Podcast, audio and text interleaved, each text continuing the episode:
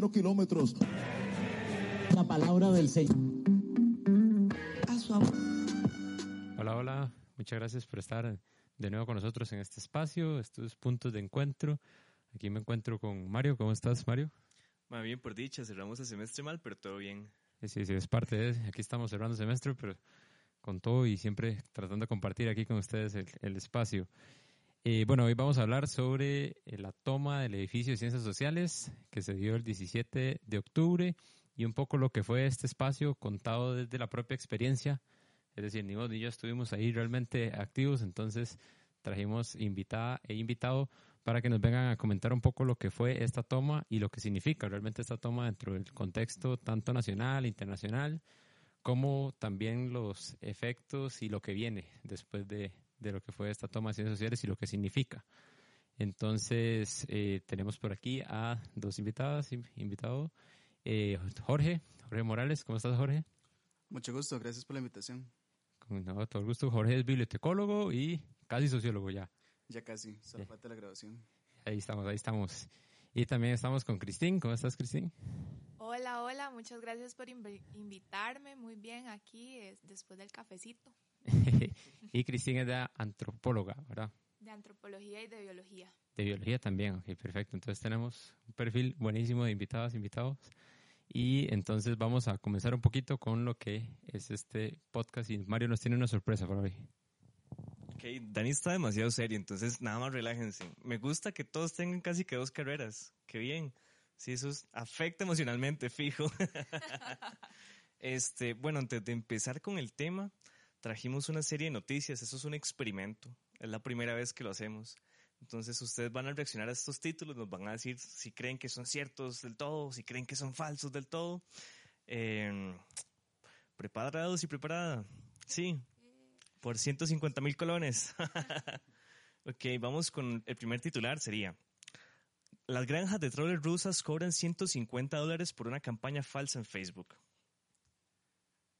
Creo que es verdad porque realmente todo este tema del trole, de, los bots y así ha sido como muy de mucho auge últimamente. Yo diría que es muy posible que sea verdad. ¿Qué tan posible? a nivel de que ahorita estamos muy controladas y controlados a través de las redes sociales y un montón de algoritmos y así. Sí, además de que ya existe como evidencia y, ha sucedido mucho antes de, todo este tipo de campañas. Ok. Pues, diría que sí. Está bien, lo cierto, sí, es correcto. Hay granjas de troles y la gente le pagan por este, hacer noticias falsas en Rusia, sí, es, es cierto. Ay, qué miedo. Ok, vamos con esta noticia. Esta es súper reciente. Dice, Bloque Independiente Nueva República se ausentará de sus labores ante la firma Alvarado. Ah. o sea, es muy posible porque es algo que querían y que de hecho están haciendo mucho. Eh, pero vi en otra noticia en el semanario que iban a tomar como otra serie de medidas. No, no vi que el ausentismo era una de ellas, pero puede ser que sí. O sea, esta gente no se puede confiar. ¿Dirías que sí entonces? Sí, es posible. No es, posible. Tienes que dar una respuesta. ¿Qué decís? La, noticia es que se retirarían. Dice, Bloque Independiente Nueva República se ausentará de sus labores ante la firma de Alvarado. Yo digo que es mentira. Es mentira, ok. ¿Y vos qué decís? Es posible. Es posible, ok. No, la noticia es totalmente falsa. No han dicho nada como eso todavía. todavía, ¿verdad? ok, esto está interesante. Dice, video, tiene que verlo para creer. Diputados confunden el himno nacional con la patriótica costarricense. Sí, sí, es verdad. Es verdad. ok, eso es trampa, le estás diciendo ahí. no lo vieron, pero Jorge sintió antes de que yo terminara. no, es que yo vi el video y es... Ah, ok. Ah, ¿es cierto? Sí, es la marcha de los Prohibida hace un, hace un tiempo. Ajá. No. Sí, sucedió. bueno, no funciona tanto el acondicionamiento, ¿verdad? No, sí. Dice por acá, Melnet, la nueva tecnología de Facebook capaz de imitar la voz humana. ¿Será cierto o no que ya es capaz de imitar una voz humana? ¿Y cuál sería el sentido de eso? Imitar una voz humana. Ay, fijo, querrían que eso pase. ¿Crees que es cierto o no? Ah, sí. Sí, ok. ¿Y vos? Yo lo que estoy pensando es que de todas las noticias, sean ciertas o verdades, es- Ujú. es, posible, digamos. que Es posible, todo eso es Las- Sí, posible. sí, sí, sí. Y no sé, digamos, con certeza al respecto, porque todo, sí, es muy absurdo, pero es posible. Es posible. Diría que sí. Ok, sí, es posible. Ya pueden este, imitar una voz humana. Sí. Yo, sí, sí. Es scary, sí. De hecho, sí asusta. O sea, hace poco yo había visto que Google había hecho como un asistente y el asistente llamaba a otras personas para sacar citas de peluquería o citas de para ir a comer, digamos, y la otra persona no se da cuenta y le sacaba la cita. Así de fuerte eso. Wow. Wow. Este, esto dice. Vamos a ver, aquí está. Grupo Gandhi es jurado en el concurso musical en el Chinamo.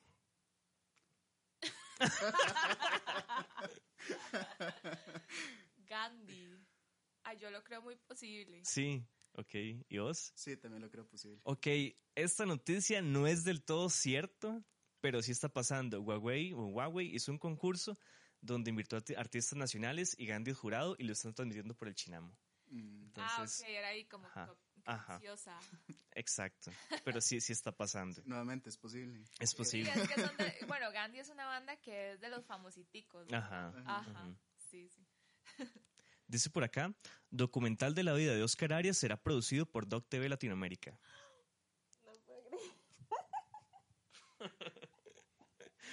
Madre, qué duro. en serio, es lo que puedo pensar, qué duro. Qué duro. ¿Qué dicen? Yo esperaría que sea falso. Ok.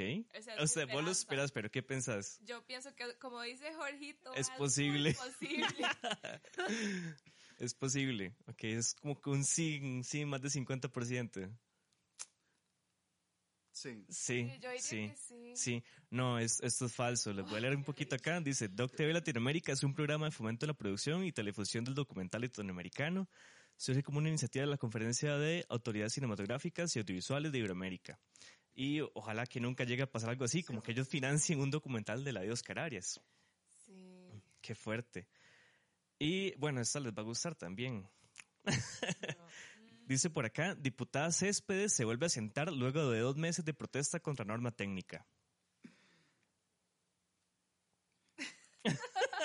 era la misma que llegaba descalza.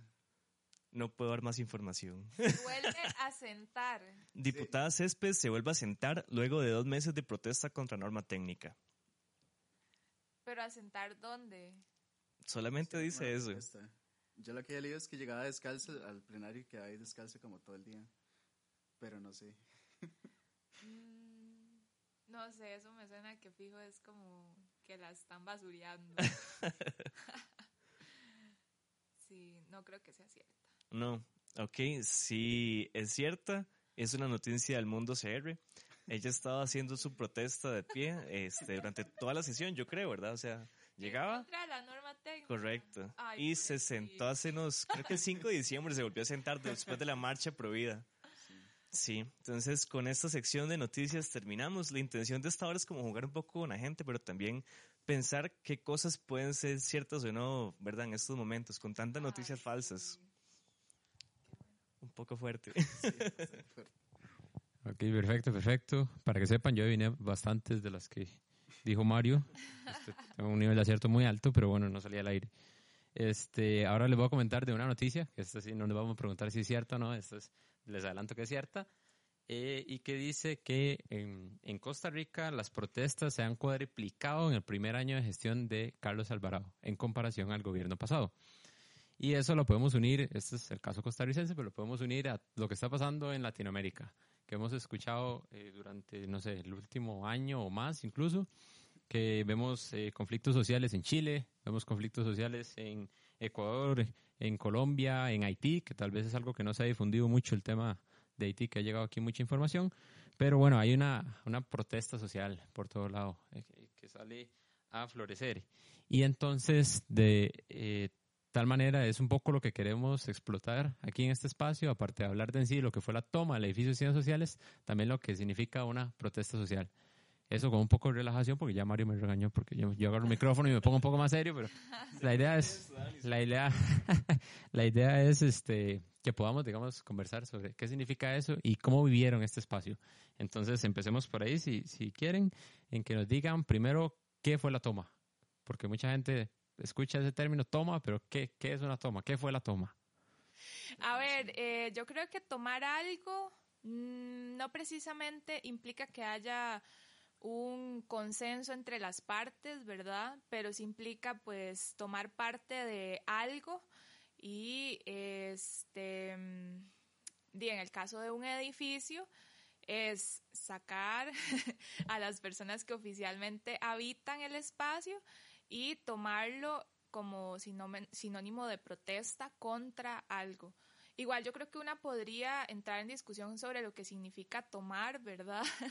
Pero en el contexto de una toma de un edificio como parte de una protesta, ¿verdad? Social en este caso, o de un movimiento organizado, eh, implica eso, como sacar a las personas, digamos, que pertenecen a la institucionalidad y eh, hacernos atrincherarnos dentro del espacio físico durante un periodo determinado, digamos, o indefinido, y bajo ciertas demandas, por decirlo de algún modo. O sea, que tiene que haber un objetivo para, tampoco es como de ahí de vamos a acampar en el edificio que vamos a tomar. ¿verdad? Sí, sí, claro, no, y porque también uno escucha como tomar y no sé, piensan agarrar algo, digamos, agarrar cualquier cosa que esté en una mesa, pero también ese algo, o sea, yo no lo estoy agarrando simplemente tomando, simplemente porque está ahí, sino porque ese algo tiene como un significado de repente. Entonces, eh, un poco también que podamos hablar de cuál era el fin entonces de agarrar específicamente el edificio de ciencias sociales y en Costa Rica, en la Universidad de Costa Rica.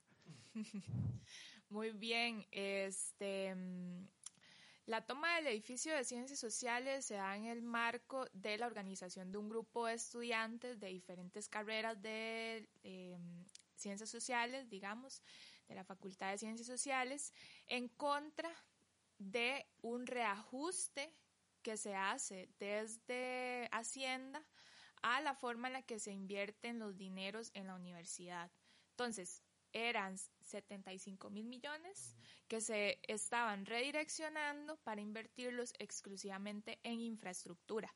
Eso dejaba a otras áreas de la universidad como la investigación, la acción social, las becas de las y los estudiantes becados, que sabemos que, bueno, en la Universidad de Costa Rica es un porcentaje muy alto de personas becadas que hay. Y estos 75 mil millones que no solamente se estaban aplicando a la Universidad de Costa Rica, sino a las universidades en general, que es un recorte al Fondo Especial de la Educación Superior, al mentado FES, ¿verdad? Eh, dejaría, iba a dejar, por ejemplo, a la UNED con un cierre técnico total, este, a los sedes y recintos de prácticamente todas las, las, universidades públicas en un cierre técnico también. Entonces implicaba, digamos, un cambio a nivel estructural muy grande dentro de la universidad pública. Y los compas y las compas de la sede del Pacífico, eh, bueno, por esta y otras razones, además, porque ellos tienen unas condiciones allá muy diferentes a las que vivimos en las sedes centrales, decidieron tomar la, la, sede del Pacífico y ahí es como donde una empieza a sentir también de que es súper necesario de que el movimiento estudiantil y pues por supuesto acá en el edificio de ciencias sociales, desde todas las discusiones que se dan a, a nivel, digamos, de análisis, de coyuntura, análisis de contexto, etcétera, que es muy necesario manifestarnos en contra de este recorte. Y pues la semillita nació en la escuela de geografía y por ejemplo, ese día yo vine acá a dejar comida para los compas y las compas del Pacífico y yo llegué y ya estaba todo mundo amotinado en el primer piso y yo, ¿qué es esto? Uh, porque realmente, o sea, no es como ese, no es como este espíritu de, uy, tomemos, uy, seamos rebeldes. O sea, realmente si una se pone a, pensarlo, desde el año pasado, con las reformas estructurales que se están haciendo en el gobierno, digamos, y con esta mm, deslegitimación de la educación superior pública, que hay a nivel generalizado, tanto de parte del Poder Ejecutivo, digamos, porque han sido muchos los comentarios que desde el año pasado se viene dejando decir Carlos Alvarado, este, una ya podía, si hace un poquito de análisis de coyuntura, intuir eh, que esto se iba a dar. Sí, iba a Por- explotar. ajá, porque, porque ante la crisis económica es más fácil recortar la educación superior pública que, que ir a cobrarle los impuestos a las empresas que año con año reportan cero ingresos. ¿verdad? En, en tributación. Entonces, eh, yo diría que sí, bueno, fue una respuesta de cierto modo desde esta eh, rebeldía y desde esta hagamos algo, pero también tiene un contexto lo que pasó en este edificio, ¿verdad? Con respecto a tomarlo en protesta contra esto que ya les venía mencionando. Claro, claro. Y también eh, me gustaría entonces ya saber cuál, es el, el proceso, digamos. O sea, llegan, llegamos al edificio y está eh, de repente, como decís, este tumulto de gente ahí y ver entonces, ok, ¿qué estamos haciendo? Y me imagino como todo el júbilo, toda la, la emoción ahí. Y, pero luego, bueno, ok, ¿qué vamos a hacer con esto, esta acción que estamos promoviendo? Sí, realmente ha sido toda una experiencia, eh, porque igual nosotros no teníamos ningún precedente antes de cómo se hacía una toma, ni cómo procedía, ni qué hacer, ni qué no hacer. Entonces, primero fue de, bueno, como toda la efervescencia del momento, como sí, tomemos y empecemos a, a sacar a la gente, a acomodar nosotros acá. Pero ya luego fue estar, bueno, acá adentro. Yo cuando llegué a- al edificio ya estaban como empezando a cerrar todo. De hecho, yo estaba como en otra actividad y como me llegó un mensaje como, ma, están tomando sociales, entonces así me vine como corriendo lo más que pude. Sí, ahí hay un detalle que Jorge debería haber estado en clase conmigo a esa hora eh, y casualmente no estaba, pero bueno, sigamos. Estaba en una actividad. nada, no voy a decir nada más. Y llegamos acá y entonces fue a ver como este montón de gente con toda la energía, pero también algo muy importante que era, Dick, como ya lo menciona este, Cristín, queriendo hacer algo. Porque hasta el momento habían sido los compas en sedes que por sus condiciones tan complicadas eran los que habían tomado la iniciativa y muchos acá queríamos hacer algo, pero no sabíamos qué, qué hacer. Las marchas ya, ya es como un recurso que está muy agotado, la- pensamos así, la insti- eh, este, apelar a la institucionalidad por medio de cartas, oficios y otras Sí, cosas, claro. es una- algo meramente burocrático. Y esto que estaba también del paro activo, Ajá, también de- del antecedente, lo que fue el paro activo. Entonces, creo que el hecho de tomar, el hecho de apropiarse de un espacio que ya es nuestro, pero que hasta entonces había estado muy mediado, también entonces viene a, a transgredir como una, una verticalidad que existía, donde eran como los funcionarios, los profesores quienes tomaban las decisiones, las escuelas y los, los estudiantes siempre quedaban como, eh, a- o eran hechos hacia un lado. Fue como entonces romper con eso y, entonces, y posicionar a nosotros como, no, bueno, si ustedes no van a hacer algo, nosotros somos los que vamos a hacer algo. Vamos a tomar riendas. Entonces, nuevamente, el, el apropiarse de este lugar no fue como solo el espacio físico, sino también todo lo simbólico, Ujú. dando la, la parte de sociales, todo lo simbólico, digamos, de, de romper con este esquema y empezar a, a generar otro tipo de, de- de tejido social. Claro, sí, Cristian. Ajá, yo quisiera agregar algo con respecto a eso, y es que, bueno, la toma de edificios no es algo que nosotros nos inventamos aquí, ¿verdad? Esto es algo claro. que eh, se encuentra como en concordancia con muchas de las luchas sociales en toda Latinoamérica, ¿verdad? Tomar un edificio y paralizar una institucionalidad en función de hacer un reclamo. Este, mm, a ver, en, to- en todo lado hay edificios que han sido tomados hasta por años, ¿verdad? Entonces, como que de repente para, para una, dentro de su corta vida, porque realmente es así, y de también, di, a veces la pérdida de la memoria histórica, yo creo Sí, que eso es algo claro. que se da mucho, una dice, uy, ¿verdad? Tomar un edificio, pero realmente hay muchos antecedentes en toda Latinoamérica de lo que eso implica a nivel organizativo, a nivel de demanda, de presión, etcétera. Y en el caso de la Universidad de Costa Rica han históricamente habido diferentes tomas Sí. en la mayoría de edificios, de hasta tres meses en algunos de los casos, ¿verdad? Entonces, de retomar el, el hecho de, de que esto no es algo que nosotros y nosotras nos, nos inventáramos en, en el momento, ¿verdad? Ya tiene como su trayectoria en, en lo que es la lucha social.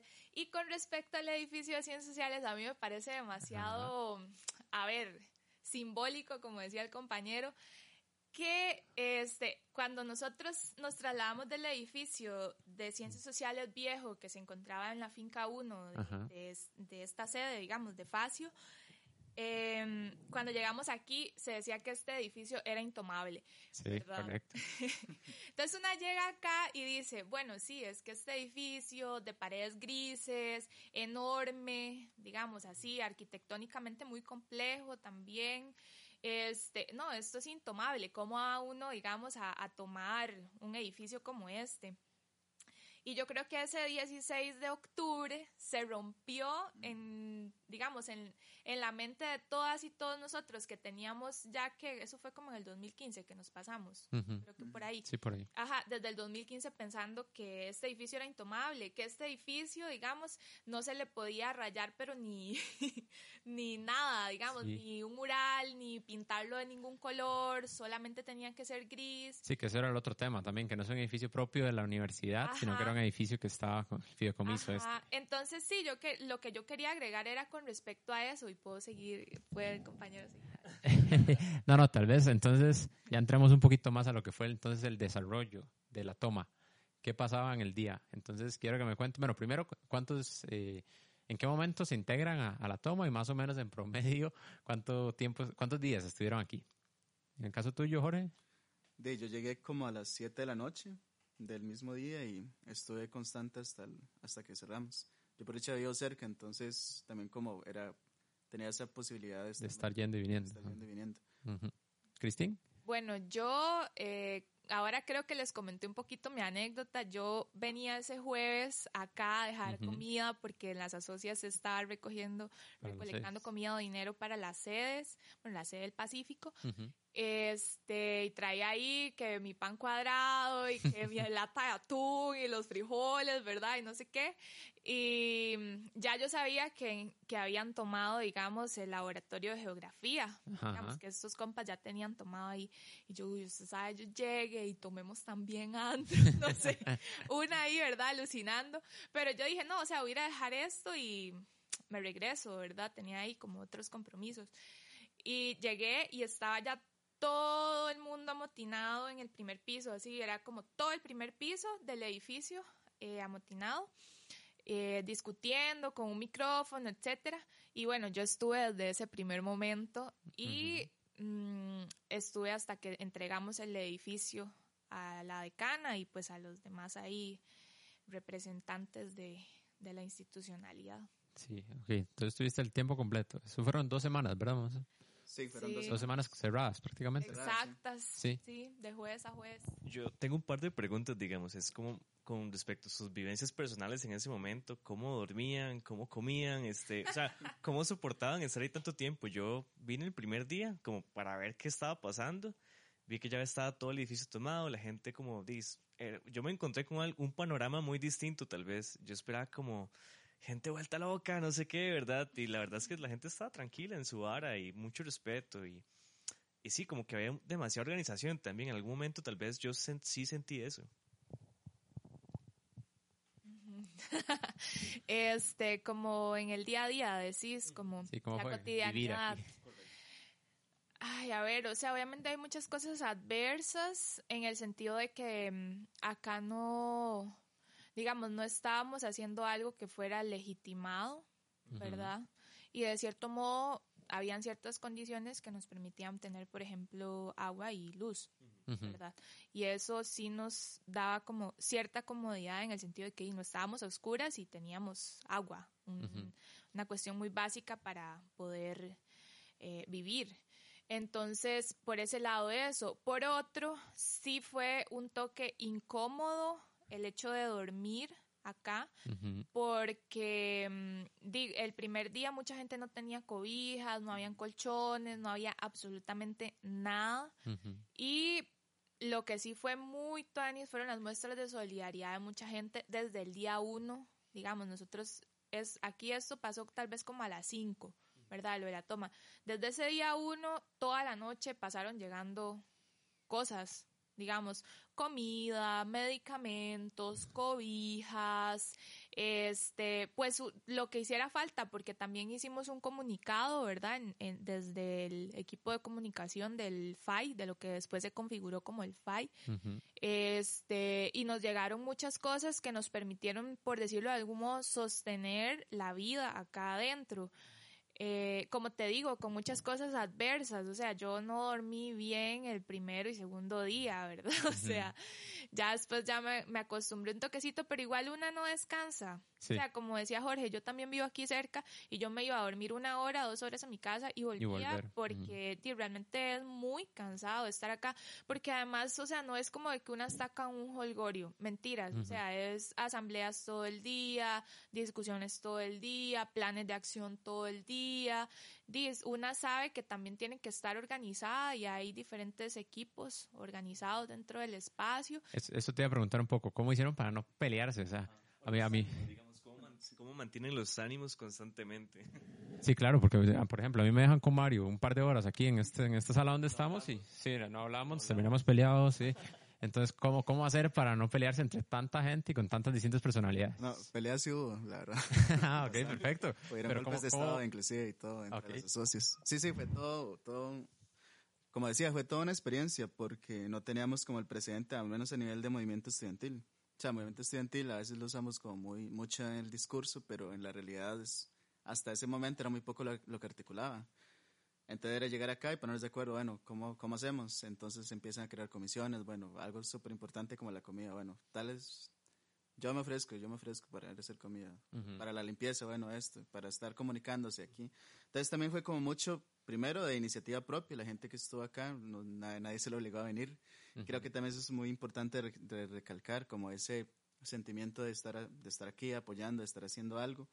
Yo me acuerdo que la primera noche sí fue como todo, mucha euforia. Yo ni siquiera dormí porque fue así como, bueno, uy, tomamos el edificio, bien, celebremos y había gente hablando aquí, bailando y todo. Pero ya el siguiente día, bueno, bueno, ya, ya la tomamos y ahora cómo lo mantenemos. Entonces ya es que la otra parte. Y bueno, al inicio era demasiada gente, por supuesto, mucha gente reunida en un solo espacio, obviamente no va a coincidir en muchas cosas. Sí. Entonces es el tema de la convivencia, que tampoco de antes se había trabajado, porque en este edificio, al ser tan feo, la verdad, no, no llamaba a que la gente se congregara acá. O sea, uno venía a clases, se iba, se iba con los compas, pero se iba los compas y se iba a otro lado, no se quedaba en el espacio. Y entonces, para empezar, uno no conocía mucha gente más allá de su carrera, o alguna que otra persona que por alguna circunstancia tenía cierto acercamiento. Entonces fue empezar a, nuevamente, a crear esos vínculos que fueron muy necesarios porque, y ya luego, a partir de ello, siento yo, fue que se empezó a generar una mayor red de, de trabajo en equipo. Y por supuesto, de ponerse de acuerdo lleva horas. Yo me acuerdo de asambleas que empezaban a las 9 de la mañana y terminaban de noche ya. Y terminaban porque la gente ya estaba súper harta, con mucha hambre y no, y, no se llegaba a nada. Entonces también era eso, ¿cómo nos organizamos? ¿Cómo, cómo hacemos eso? fue sobre la marcha. Yo digo que fueron varios años de, de experiencia que tuvimos que ganar en una semana. Entonces también fue muy cansado, pero la misma fue una experiencia súper rica que también nos deja un presente ahora. Ahí, ahí tal vez, Jorge. Eh, es una posible toma ya. Sí, sí, claro. no se sabe, no se sabe, pero. ahí tal vez nada más, Jorge, contarnos un poco qué, es, qué era esas asambleas, porque a mí me dicen la palabra asamblea y yo pienso en la asamblea legislativa y yo creo que está un poco distante, ¿no? Entonces, ¿qué, ¿qué era esa asamblea? Una de las características que yo personalmente rescato de este movimiento de estudiantes es como el, el, tema de la autonomía, de hecho está en su mismo nombre, este Frente Autónomo Universitario. Sí, hasta entonces mucho del movimiento estudiantil también había quedado como un sistema ahí partidario interno de la universidad, donde eran como más que todas las, las, personas organizadas en partidos quienes tomaban iniciativas. Obviamente hay otro tipo de organizaciones, pero estos eran los más visibles. Al entrar acá, una de las primeras cosas que se dice, por ejemplo, es que, bueno, no haber proselitismo. Entonces, si usted viene a un partido político, muy bien, puede venir y participar, pero no hablar de su partido, sino de, de usted como persona y de usted como parte del movimiento. Entonces, la asamblea era eso, como buscar un punto o una forma de, donde todos pudieran participar. Obviamente no, en sus inicios no, no funcionaba de esa forma, siempre, siempre, siempre habían personas que trataban de figurar, personas que acaparaban la palabra, otras que, por, muchas cosas sucedían nuevamente, es un proceso de, de formación ahí mismo, en, el mismo momento en que íbamos haciendo, íbamos aprendiendo, entonces fue demasiado complicado en sus inicios. Entonces las asambleas era eso, como, bueno, ¿qué vamos a hacer? ¿Qué, hablar sobre puntos hablar sobre nosotros mismos. Bueno, somos un movimiento, no lo somos, ¿por qué sí, por qué no? ¿Qué podemos hacer? Y discutir sobre la, lo que está sucediendo en el país. Eso también es formación política, que nuevamente también nosotros tenemos mucha teoría, pero muy poca práctica y mucho menos discusión sobre esa práctica política. Entonces también se constituye un espacio. Y realmente las discusiones, ya cuando se lograron como llevar de buena manera, sí fueron demasiado ricas. Entonces sí eran horas eh, discutiendo, pero a veces se, se, generaban cosas muy buenas, otras veces era tiempo que se iba, que se, que se iba, que, que todo el mundo quedaba muy cansado.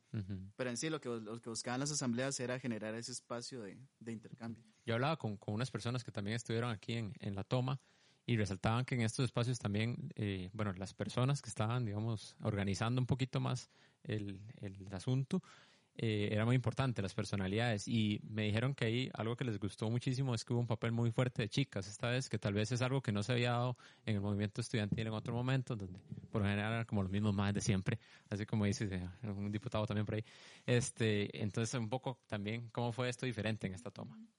Bueno, yo quisiera agregar a lo que decía el compañero que, mm, a ver, antes de responderte a esto que me estás planteando, ¿verdad?, sobre los liderazgos femeninos, que, mm, a ver, sí hubieron diferentes formas de organización y discusión en los diferentes espacios de toma, porque se llama interuniversitario el movimiento, porque hubieron muchos espacios de toma en todo en todas las, las sedes, en, uh -huh. acá en FASIO, en diferentes facultades y así. Y este, en cada espacio la dinámica asamblearia fue distinta, ¿verdad? Uh -huh. Que sí. es como una asamblea es un espacio donde nos reunimos una cantidad de personas a debatir y a tomar decisiones sobre puntos que se van definiendo en el camino. Entonces hay alguien que modera, hay alguien que va apuntando los puntos, se vota, sí, no, no procede, no sé, Ajá. ¿verdad? Eso y que, por ejemplo, era muy diferente cómo nosotros manejábamos los espacios asamblearios acá en ciencias sociales a cómo se manejaban en Educartes, uh -huh, ¿verdad? Claro. Como que habían perspectivas organizativas un poco diferentes y yo creo que atravesadas también por la formación académica, que en el caso de, de acá, eh, no sé, es muy común que la gente de ciencias políticas tire línea sí. con respecto a eso, porque es la formación académica que tienen. En cambio, mucho en la toma de Educartes fue priorizar la salud mental, ¿verdad? Uh -huh. Y que las asambleas no duraran más de cierto tiempo y que hacer ejercicios de relajación y que. ¿verdad? Ese tipo de, de cosas. Diferente. Ajá, que fue muy interesante y que yo creo que todas y todos los que estuvimos y formamos parte de eso, tenemos también que discutir como cuáles son esas mejores formas y compartir, ¿verdad? Porque si bien es cierto, las discusiones políticas aquí fueron súper fuertes, uh -huh. este, también necesitábamos como de eso, de lo que es la salud mental, ¿verdad? Bueno, y con respecto a eso, yo quisiera como agregar eso nada sí, más. Bien. Y con respecto a lo que fueron los liderazgos femeninos y pensando como en las formas organizativas del movimiento también, creo que hubieron eh, muchas cosas muy básicas mm, que se configuraron en, en, la práctica como cuestiones básicas que de repente en otros movimientos populares, sociales, estudiantiles, eh, como se le quiera llamar, no han estado tan claros y que yo creo que eso deviene como de un trabajo de base muy fuerte que se ha tenido desde los feminismos, uh -huh, ¿verdad? Una claro. de esas cosas precisamente es eh, una distribución equitativa de los roles uh -huh. de género dentro del espacio organizativo. Y con eso yo me refiero a que no solamente los liderazgos, en el caso de, de exponer, toma de decisiones, etcétera, sino te, que también cuestiones organizativas muy básicas, como lo fueron la alimentación, la limpieza, uh -huh. la seguridad, la logística, uh -huh. etcétera, hubo una distribución muy equitativa y yo diría que hasta roles de liderazgo muy fuertes de parte de las mujeres. Uh -huh. Este, y eso no es adrede, eso como te digo, toma parte de que las mujeres estamos organizadas y que el movimiento feminista es ahorita tal vez el movimiento más fuerte claro. en Latinoamérica sí, y yo diría que en el mundo, ¿verdad? Uh -huh. Y que, bueno, eso yo no sé qué dirá Jorge, ¿verdad?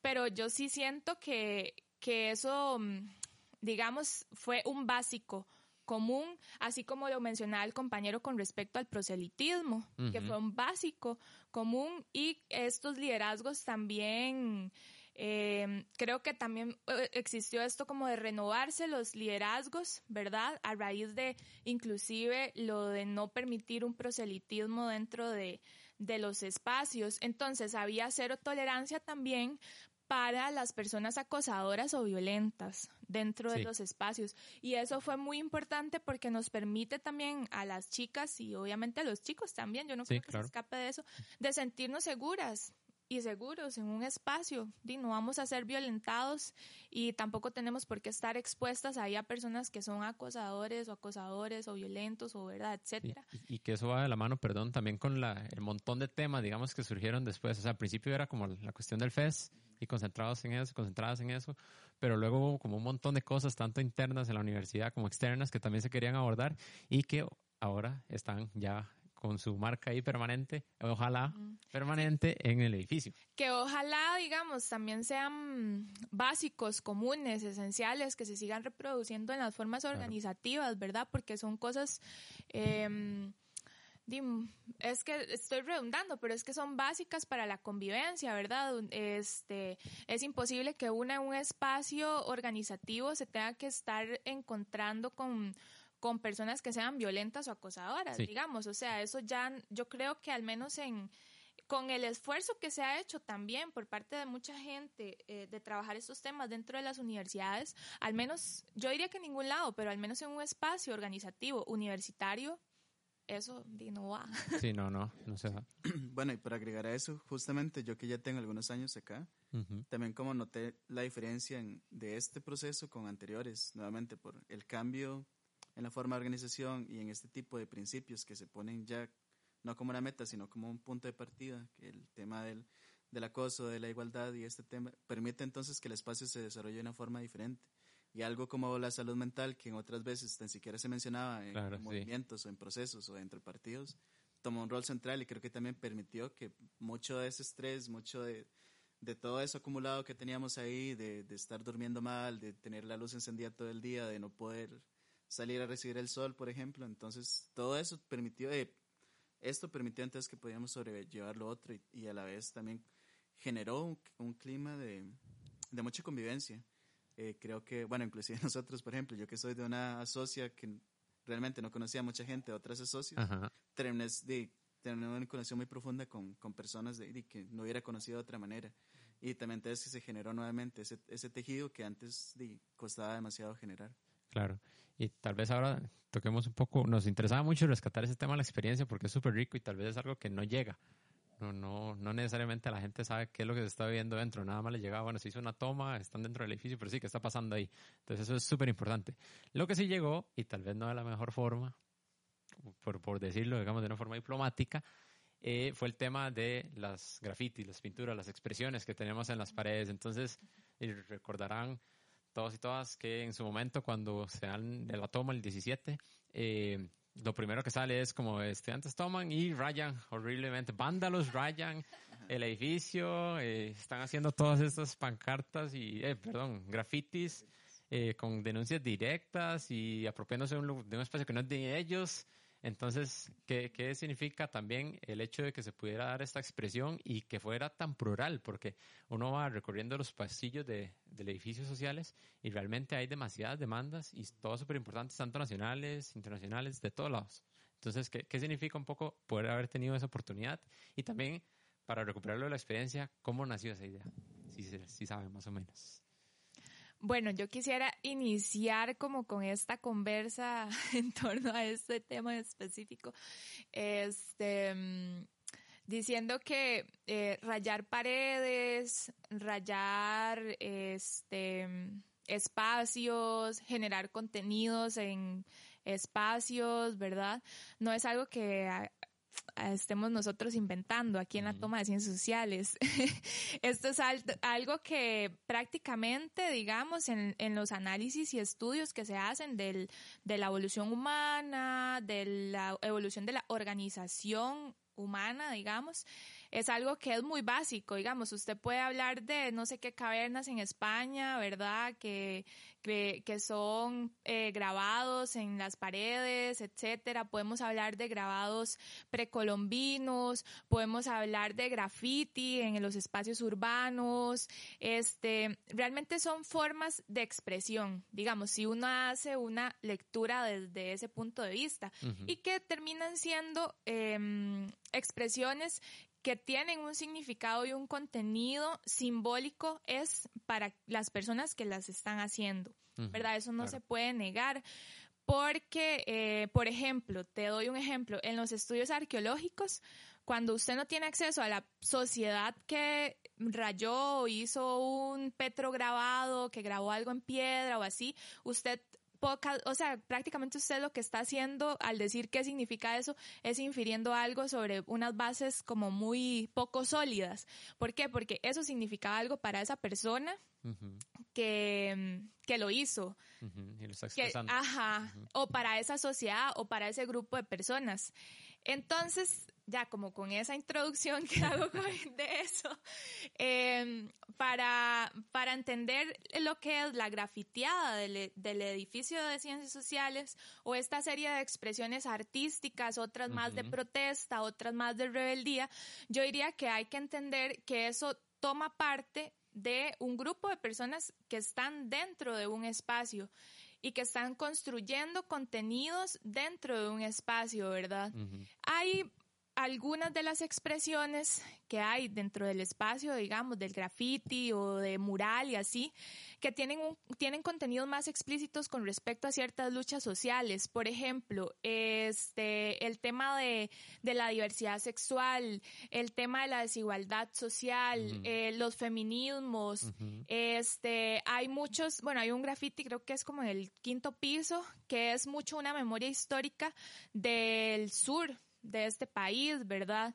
Entonces, o sea, como que te digo que lo que hay acá grabado en este edificio es de índole muy diversa, así como había personas diversas en este espacio, ¿verdad? Y te digo que del día uno al último día hubo gente a todas horas pintando y rayando. O sea que si aquí quisieran buscar un culpable, probablemente tendrían que, que, que sancionar como, como unas 200, 300 personas, eh, porque había gente que venía y ni siquiera por ejemplo, se quedaba a dormir, sino que venía y rayaba algo y jalaba. O sea, no sé si te explico, pero tampoco era como gente que sostenía el proceso, sino que venían a dejar plasmado algo en, en las paredes hay mucha gente, yo sé, que, que está en contra de esto. Mismas personas de, la población estudiantil, compañeras de una, compañeros de una. Pero, este, como te digo, o sea, tienen un contenido, sí, tienen un significado, sí. Muchas eh, tal vez sean muy endógenas, ¿verdad? De cada grupo de personas, pero otras ciertamente tienen un contenido que se relacionan con luchas sociales diversas dentro de, este país y dentro de esta universidad también.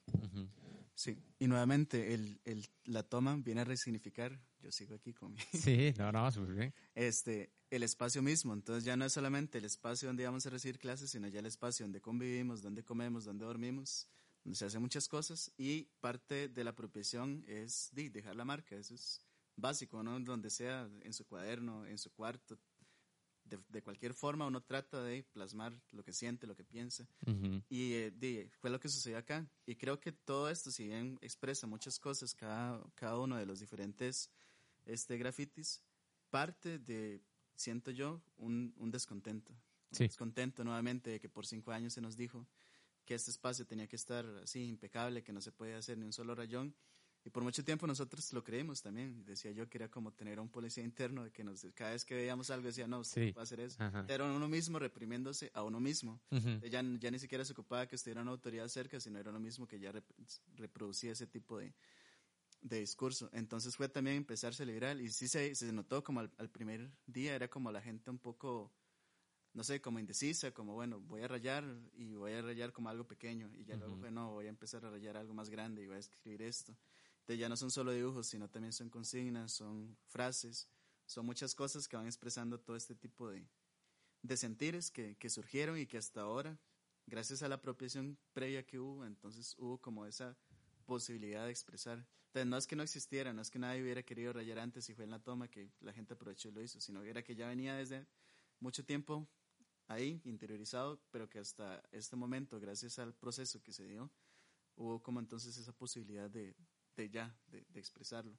Claro, y, y es eso fue súper, súper importante. Creo que eso, digamos, es, es, también como otro elemento de, a tomar en cuenta cuando se ve eso, digamos, que es que es la expresión de, de, de la rabia, de, de un montón de cosas que sucedían aquí, como por ejemplo el tema del acoso, que tal vez la compañera se puede referir más a fondo, que fue súper importante, que era necesario de posicionar y que nuevamente ya la estructura este, impuesta no, no respondía a ello, o sea, era un proceso que no llegaba a nada, entonces bueno, si esto no responde a las necesidades, entonces se buscan otras formas de expresar ese tipo de cosas. Claro, sí, es que ahora es súper rico, digamos, recorrer los pasillos de los edificios y, y ver que ahí quedó, digamos, esa marca. Ahí está un poco lo que es este descontento que vivimos siempre y que escuchamos en noticias y que vemos que está en la calle, pero aquí de una forma mucho más gráfica.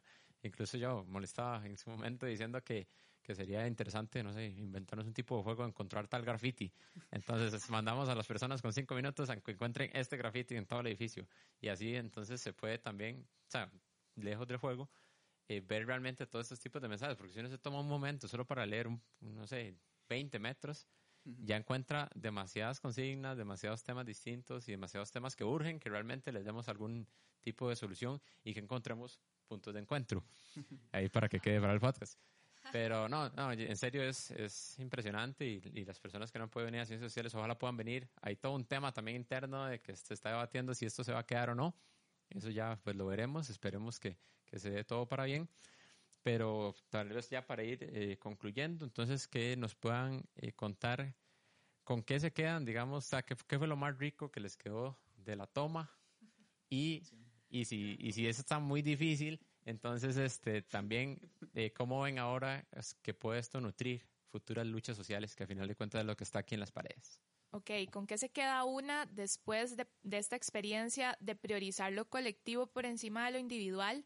Porque di, yo no te digo que acá donde yo estaba eh, durante estas dos semanas no estuviera poniendo en riesgo también mi vida académica, como todas y todos los compañeros que estuvimos acá el semestre, otros tesis, otras, o sea, infinidad de vínculos, etcétera, ¿verdad? Que, que una, que una eh, prioriza lo colectivo por encima de lo individual. Eh, o sea, pese a eso, fueron demasiadas las cosas que una se lleva, ¿verdad? No solamente, como repito, a nivel individual, sino también a nivel colectivo. El hecho de habernos encontrado tantas personas, ¿verdad? Como un punto de encuentro, creo que es una de las cosas que a mí más me queda de conocer gente que de cierto modo tiene una posición ético-política similar a la de una, ¿verdad? Y que de otro modo creo que no nos hubiéramos encontrado, porque, y no de esta manera tan profunda.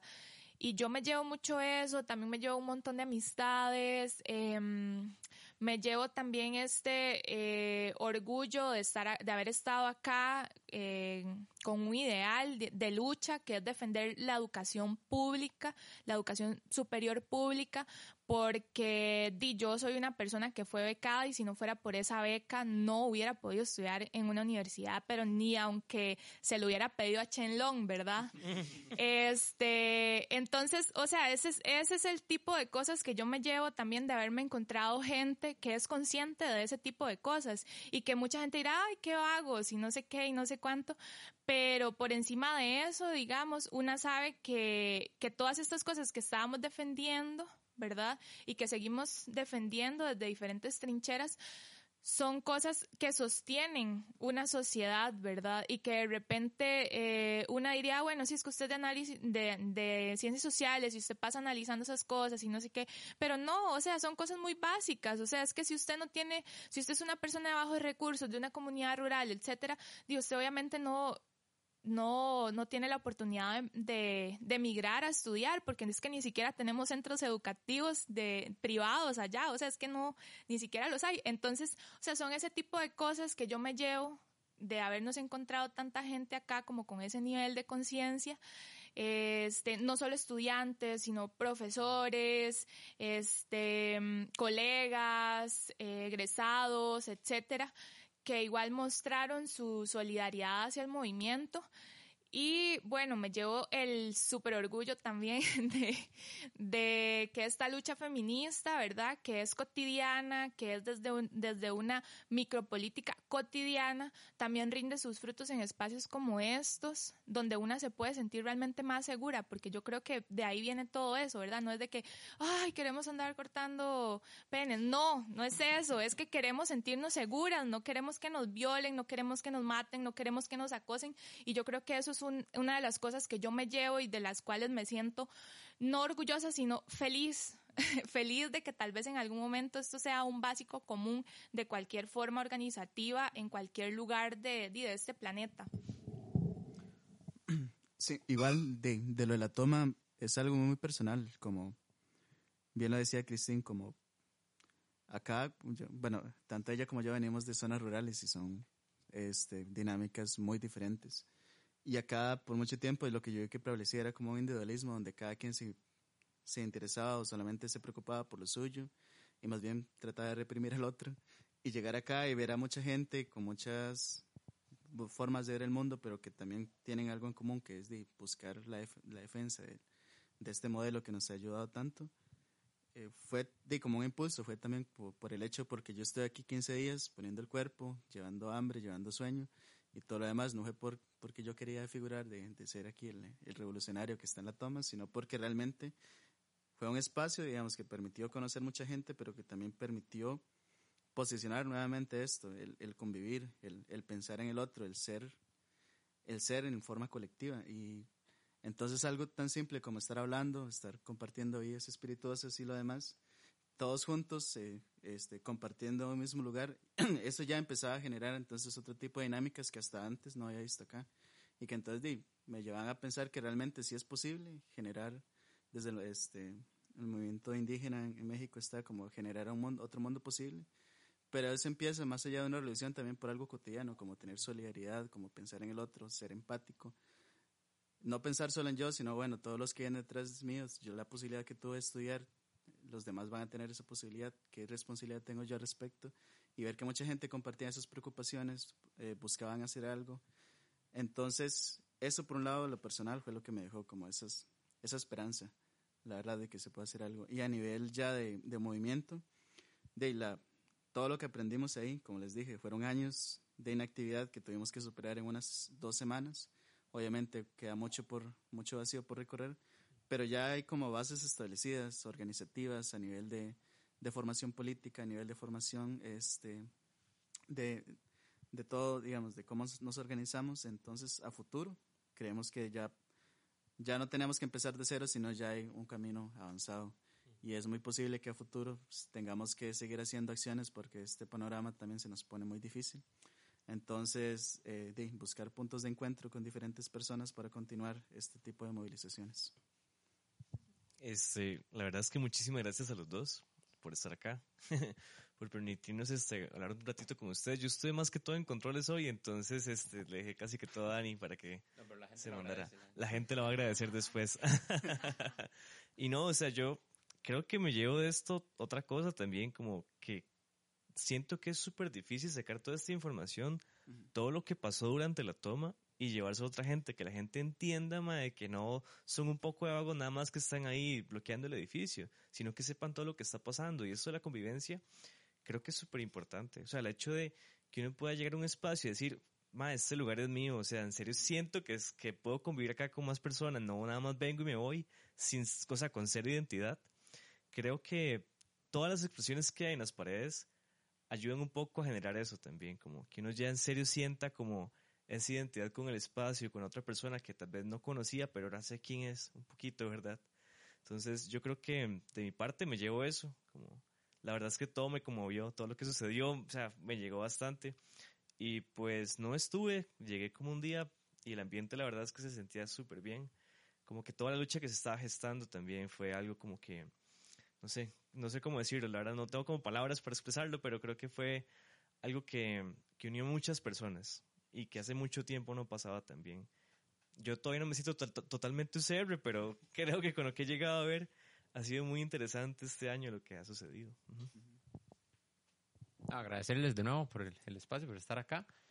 Y nada, esperar que entonces podamos seguir teniendo este, este, tipo de conversaciones y también entender un poco qué está detrás de las dinámicas, más allá de lo que nos llegue tal vez por un medio o por una noticia de las falsas que nos dio hoy Mario también aquí y pudimos jugar un poquito. Entonces, muchas gracias y ahí estamos eh, en, eh, coordinando para otra oportunidad, tal vez. Nunca se sabe. Gracias.